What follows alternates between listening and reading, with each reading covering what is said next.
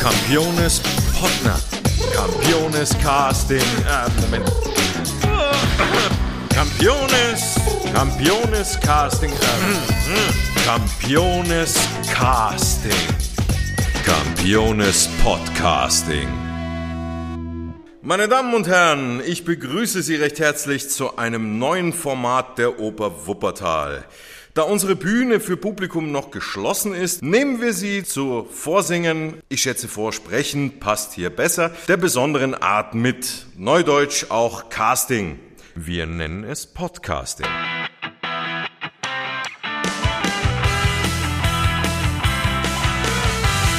Ich bin Sebastian Campione, der Bass im Wuppertaler Opernensemble.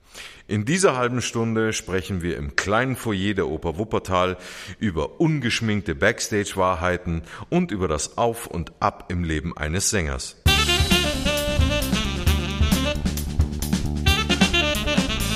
Dann würde ich jetzt meinen allerersten Gast bei Campiones Podcasting begrüßen, Simon Stricker. Servus Simon. Hi Sebastian. Freut mich, dass du da bist. Wie in jedem Vorsingen darf die typische Frage an den Sänger nicht fehlen. Was haben Sie denn heute vorbereitet? Ich habe den Barbier von Sevilla dabei, natürlich. Sehr schön.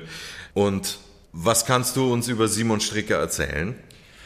Ähm, ich bin aus äh, Süddeutschland, äh, habe aber meinen Bachelor in Berlin gemacht und äh, bin dann für den Master zurück nach Stuttgart in meine Fastheimat und habe dort direkt nach dem Studium hier in Wuppertal dann Anschluss gefunden, als das Ensemble neu aufgebaut wurde.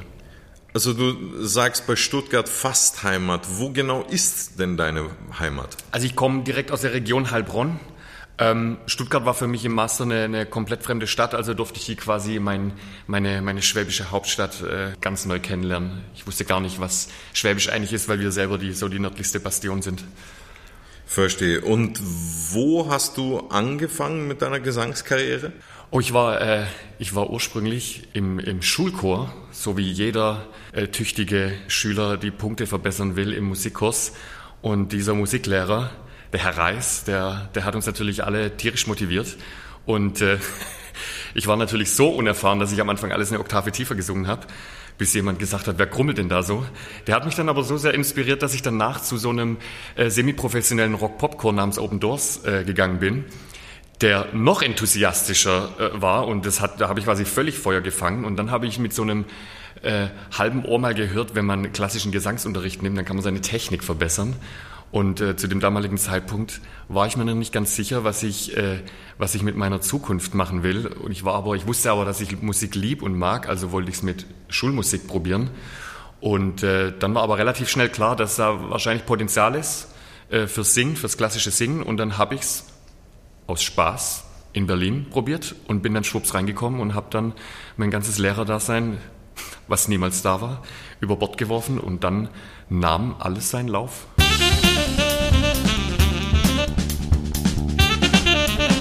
Das, das, ist lustig zu hören, weil ich kenne nämlich Geschichten eben, die andersrum verlaufen. Und zwar von ähm, Sängern zum Beispiel, die erst die klassische Richtung studieren und dann danach eben dann so in die in Anführungszeichen Pop-Richtung wechseln. Bei dir war es genau andersrum anscheinend. Ja ja, das, das hat mich ich, jetzt sehr fasziniert. Weißt, weißt, du, Sebastian, ich werde oft gefragt, äh, äh, ob ich denn nicht das singen kann oder das singen, auf, auf, wenn, oder, oder ob ich im Radio mitsinge. Und wenn ich dann Nein sage, dann sind alle immer schockiert. Aber ich, für, mich, für mich war dann irgendwann klar, ich muss eine Trennung finden, weil, weil äh, zwar können, manche Leute können das scheinbar mixen. Äh, ich habe aber von einer professionellen Sängerin gehört, die beides macht, also so äh, brasilianische Sachen und klassische Sachen. Die mhm. braucht nach so einem Brasilienabend drei Tage, um wieder ins Klassische reinzukommen.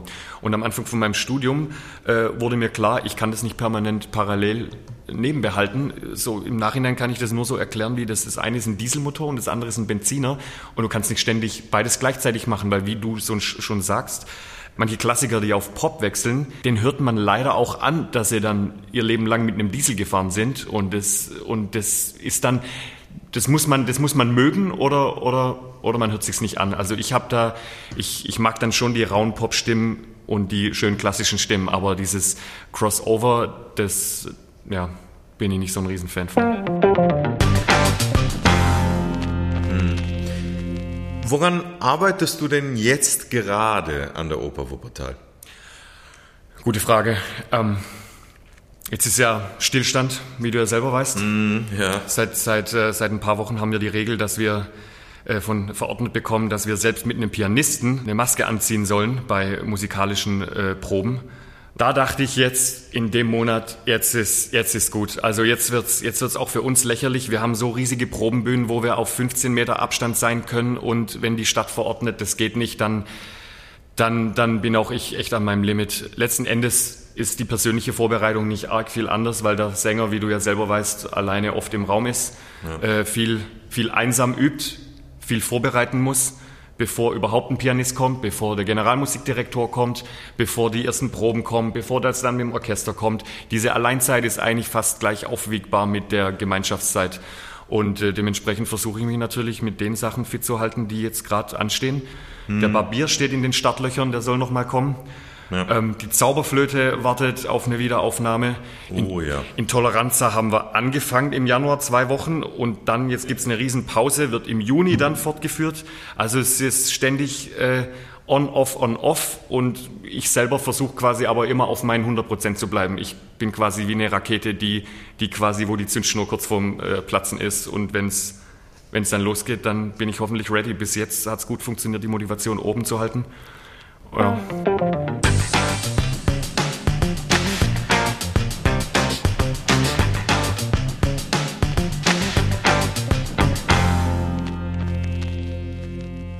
Da wir jetzt äh, fast scheintote Bühnen haben, ja.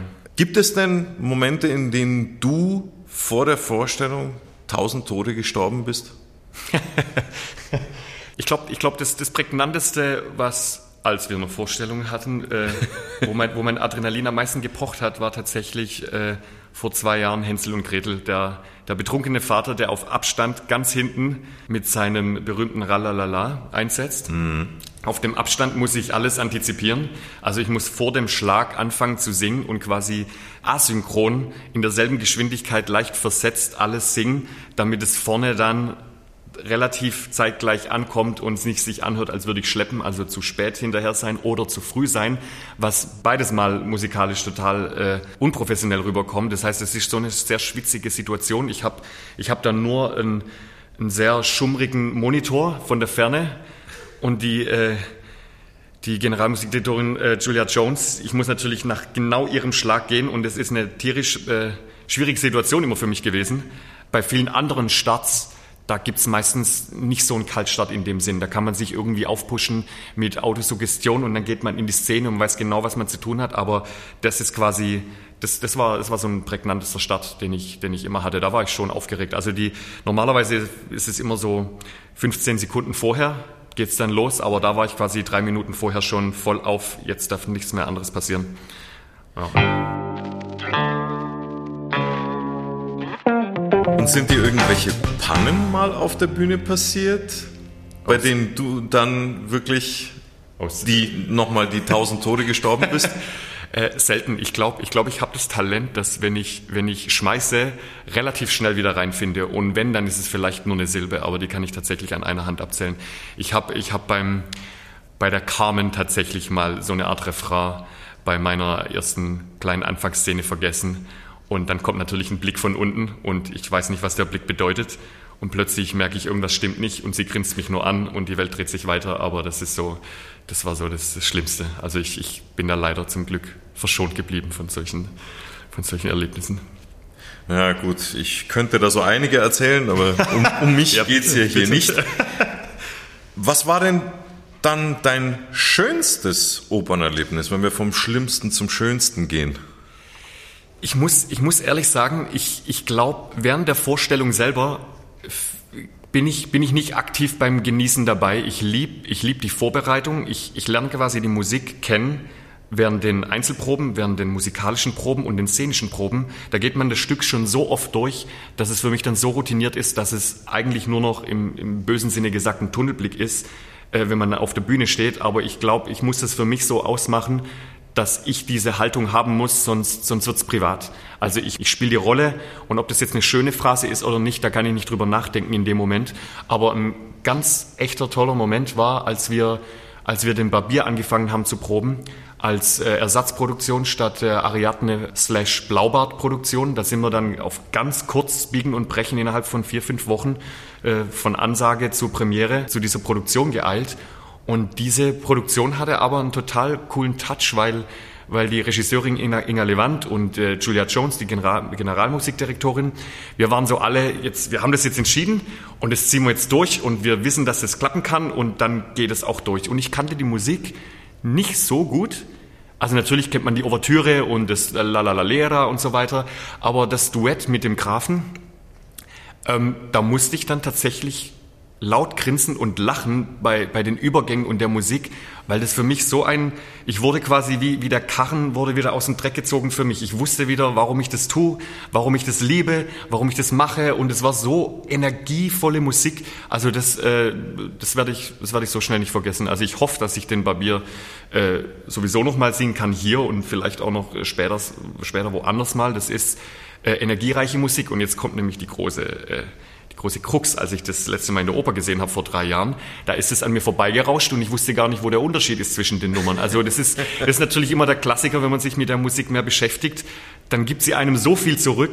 Und wenn man aber nicht vorbereitet ist für die Musik, dann, dann kann es sein, dass sie an einem vorbeirauscht. Und ich glaube, das ist die große Pflicht äh, für uns, aber auch für die Operngänger, dass wir das nicht unterschätzen dürfen, dass wir uns mit der Materie beschäftigen müssen. Und äh, ja, aber das war, ein, das war ein toller Moment. Also das werde ich, das werde ich nicht vergessen. Das war, hat echt Spaß gemacht.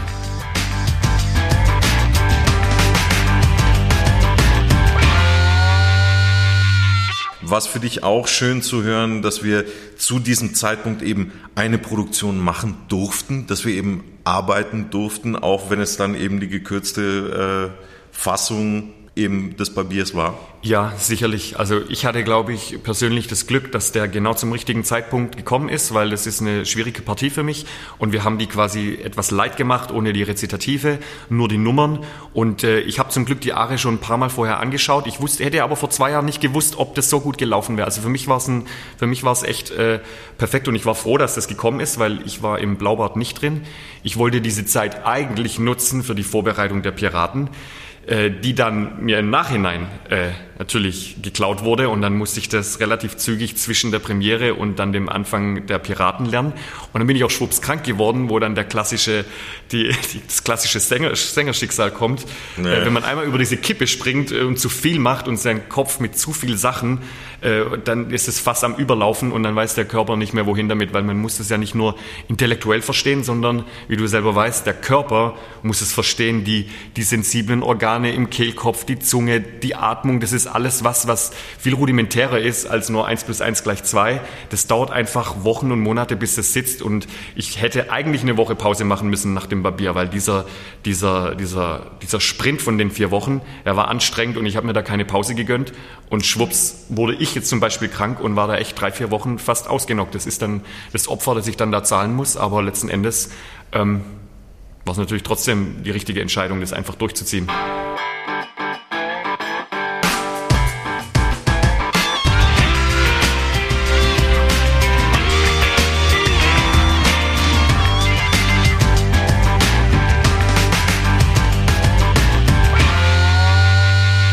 Was anderes, da wir auch die ganze Zeit über äh, Probenphasen und Probenbetrieb dann auch gesprochen haben.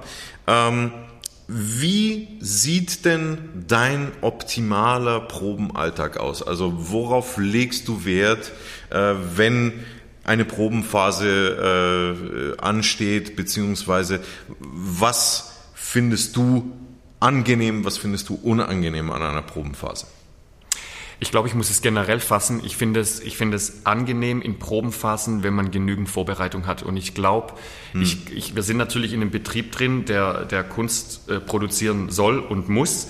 Ja. Und wenn, wir, wenn für uns entschieden wird, du bist da drin und da drin und in dieser Produktion drin, dann fehlt irgendwann immer mehr Zeit für die Vorbereitung. Irgendwann hast du immer weniger Zeit. Und diese Zeit, wo ich schon gesprochen habe, wo wir alleine sind in dem Raum und das angucken hm. für uns, die die, das können wir natürlich auch nicht acht Stunden am Tag machen, aber diese Zeit ist für mich fast heilig, weil das, was du da machst, das ist die Basis für alles, was kommt. Wenn du später eine Stelle nicht ganz richtig kannst, die, die kriegst du nie mehr so hin, wie wenn du sie nicht vor zwei Monaten schon richtig gelernt hättest. Und deswegen, deswegen ist es für mich das Allerwichtigste, genügend Vorbereitung zu haben. Es ist zum Beispiel gut für mich, dass ich, wenn ich jetzt den Germain singen darf in Traviata, dass ich den schon letzten Juli komplett angeschaut habe mhm. und jetzt fast auswendig kann, bevor wir überhaupt anfangen mit den Proben.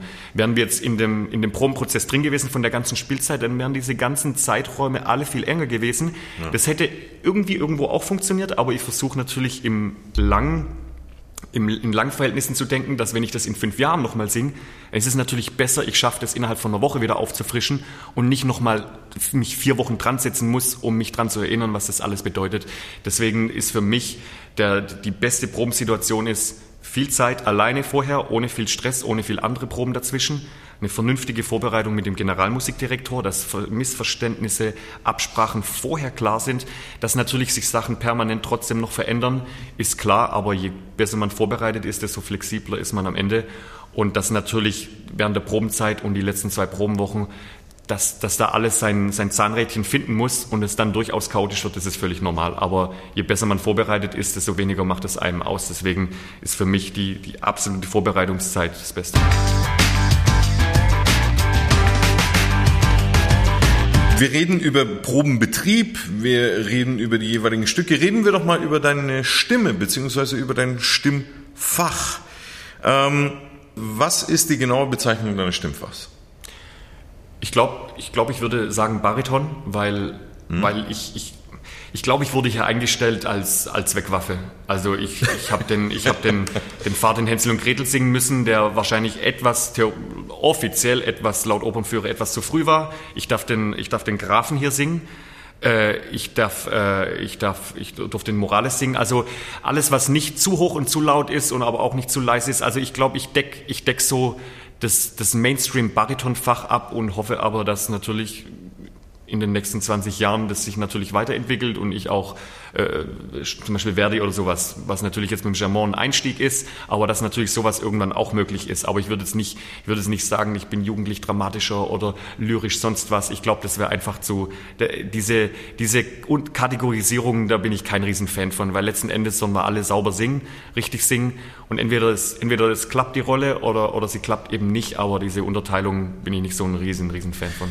Vielleicht in, in Zukunft würdest du dich gerne spezialisieren auf etwas Besonderes? Also äh, zum Beispiel lyrischer Bariton oder Heldenbariton oder so? Ich würde mich freuen, wenn, wenn meine Stimme das hergeben würde, die, die romantischen Sachen zu singen, die, äh, die schönen großen langen Linien, also alles, was Verdi, Puccini, die, die, die Verismo-Sachen. Mozart ist, ist schön, aber für mich, mein persönliche, da wo ich die Energie herziehe, warum ich immer das Gefühl habe, ich will das machen und warum ich das so toll finde und so toll finde, auch von anderen Sängern zu hören, die das gut können, ist einfach die schön großen, langen Linien. Und das, das, das, auf das Ziel arbeite ich eigentlich jeden Tag hin. Könnte man fast sagen, Kavalierbariton. Ja. ja. Äh, aber auf jeden Fall mit, mit dem, was du jetzt, sagen wir mal, zu singen hast, also was dein, dein Repertoire hergibt, also da, da bist du schon sehr zufrieden damit. Ich bin zufrieden, ja. Die, äh, die Bohème äh, mit Marcello wäre natürlich super gewesen, ähm, ist natürlich mhm. jetzt ausgefallen, aber genau solche Rollen, das, das ist für mhm. mich, äh, da, da hätte ich Lust drauf, das das ganze Jahr zu machen. Also das wäre absolut, das wäre mein, mein, mein Brot, mein täglich Brot gern.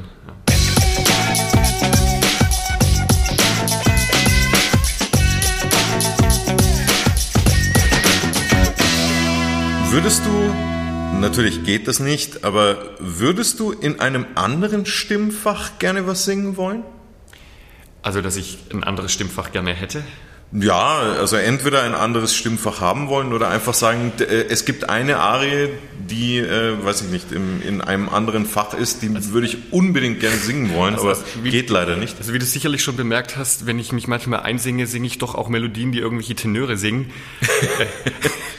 äh, ähm, insofern, also ich habe schon eine Tendenz zu, äh, zu, zu dem, zu dem Puccini-Tenor oder sowas. Sowas, solche Sachen. Natürlich ist Nessun Dorma und, und äh, oder auch der, der Duca di Mantua, also der, der äh, La Donna Immobile von Rigoletto Verdi.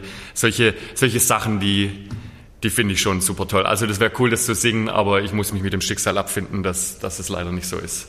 Der sogenannte Spinto-Tenor. Ja. Äh, da muss ich, da muss ich eine kleine Anekdote von mir erzählen, nämlich ähm, ich war nämlich äh, als Kind äh, im äh, Kinderchor der Bayerischen Staatsoper natürlich tätig und äh, wollte daraufhin Opernsänger werden. Und als ich dann in den Stimmbruch kam, habe ich im ersten Jahr Tenore Spinto gesungen. Und ich wollte unbedingt so singen können wie Pavarotti. Und äh, ja, das war, war mein großer Traum, bis ich dann ein Jahr später dann von einem Tag auf dem anderen ins Bassfach runtergerutscht bin. Und ja, aus der Traum. Deswegen, das hat sehr gut dazu gepasst. Ja, es, ähm, ist, es ist, bitter, ja, aber da, da, da, müssen wir alle mit klarkommen. Ich, hab, ich muss äh, zugeben, ich äh, habe da auch, ich habe da auch geweint muss ich ja, sagen. Aber, das, ja. Ist, das ist interessant. Das ist interessant. Ja, also es hat mich es, wirklich sehr getroffen. Natürlich, natürlich, äh, wir, wir leiden auch unter dem Schicksal, dass das Gras auf der anderen Seite grüner ist. Und wenn Immer. man dann aber mal zum Beispiel von Edgardo oder Edgard äh, Puccini, Edgardo, ja. äh, Questo Amor, es ist eine schöne Arie wunderschön orchestriert, ähnlich auch wie die Tenorarien orchestriert mhm. mit Terzbässen und vollmundig und so weiter. Aber dieser Ausbruch ganz nach oben, dass die Melodie einmal kurz nochmal eine Quarte höher geht, ist einfach nicht drin und das ist, ja. macht einfach einen Unterschied. Und der, der Werther als Bariton, der funktioniert halt einfach nicht so gut wie der Werther als Tenor von, mhm. von Massenet. Muss man halt einfach klipp und klar sagen und, äh, ja, aber ich, ich freue mich für jeden Tenor, der das, der das schön singen kann und zuhören ist auch nicht schlecht.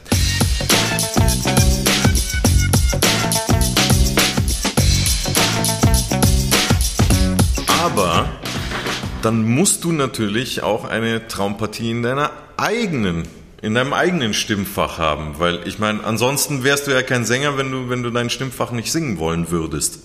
Ja, ich, also ich glaube, das Prinzip von Singen an sich äh, war, war immer der ausschlaggebende Punkt. Da wusste ich noch gar nicht, äh, was es eigentlich alles gibt. Also als ich angefangen habe mit Studieren, da war ich noch, noch nie in der Oper. Ich wusste, habe auch keine Männerstimme in meinem Alter gehört. Ich war eher schockiert, äh, dass es eher eine so ein, so ein, äh, so, ein sportliche, so eine sportliche Betätigung war, wer kann lauter, wer kann höher, wer kann besser, äh, was mir natürlich total zusagt, was ich aber gar nicht wusste, ich wusste gar nicht, was mich da erwartet. Ähm, aber wie ich schon erwähnt habe, sowas wie Marcello von, von Bohem, das ist, ist Top-Party, schöne, schöne Linien, schön lang, das ist, ja,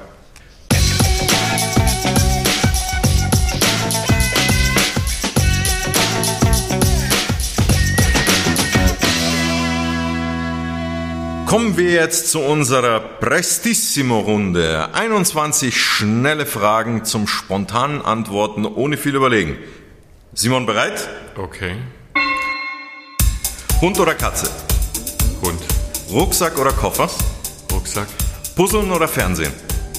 Busseln oder Fer Puzzeln oder Fernsehen? Fernsehen natürlich. Tee oder Kaffee? Beides. Tattoo oder Piercing? Die Piercing. Vampir oder Werwolf? Werwolf. Auto oder Fahrrad? Auto. Buch oder Hörbuch? Buch. Butter oder Margarine? Butter. Sommer oder Winter? Sommer. Geld oder Liebe? Liebe. Punkte oder Streifen? Streifen. Berge oder Meer? Ah, äh, Berge. Süßes oder salziges Popcorn? Äh, süß. Früh oder Spätaufsteher? Spät. Träumer oder Realist? Träumer. Chaotisch oder ordentlich? Chaotisch. Gitarre oder Klavier? Klavier. Duschen oder baden? Duschen. Kochen oder bestellen? bestellen. Verdi oder Wagner? Oh Gott. Ah, ich kenne Wagner nicht gut. Verdi. Verdi. Verdi, okay. Hast du noch Luft? Ja, ja, ja. Sehr gut, sehr gut. Dann kannst du uns sicherlich sagen, wo dein Lieblingsort in, in Wuppertal ist. Oh, mein, mein Lieblingsort in Wuppertal, das ist die Nordbahntrasse. So, Simon, was machst du heute noch? Ich habe noch ein Coaching um vier mhm. für Traviata. Und wenn das Wetter noch hält, fahre ich noch ein bisschen Fahrrad. Das war es auch leider schon wieder mit dieser Folge von Campiones Podcasting. Ich bedanke mich ganz herzlich bei unserem Gast Simon Stricker. Schön, dass du da warst. Danke. Bitte rufen Sie nicht an, wir rufen Sie an. Und in der nächsten Folge bin ich in weiblicher Gesellschaft, denn dann spricht Iris Marie Soja hier vor. Vielen Dank fürs Zuhören. Schalten Sie nächstes Mal wieder ein und vergessen Sie nicht, die Oper Wuppertal auch auf den Social Media Plattformen zu folgen. Bis dahin, vielen, vielen Dank und bis bald.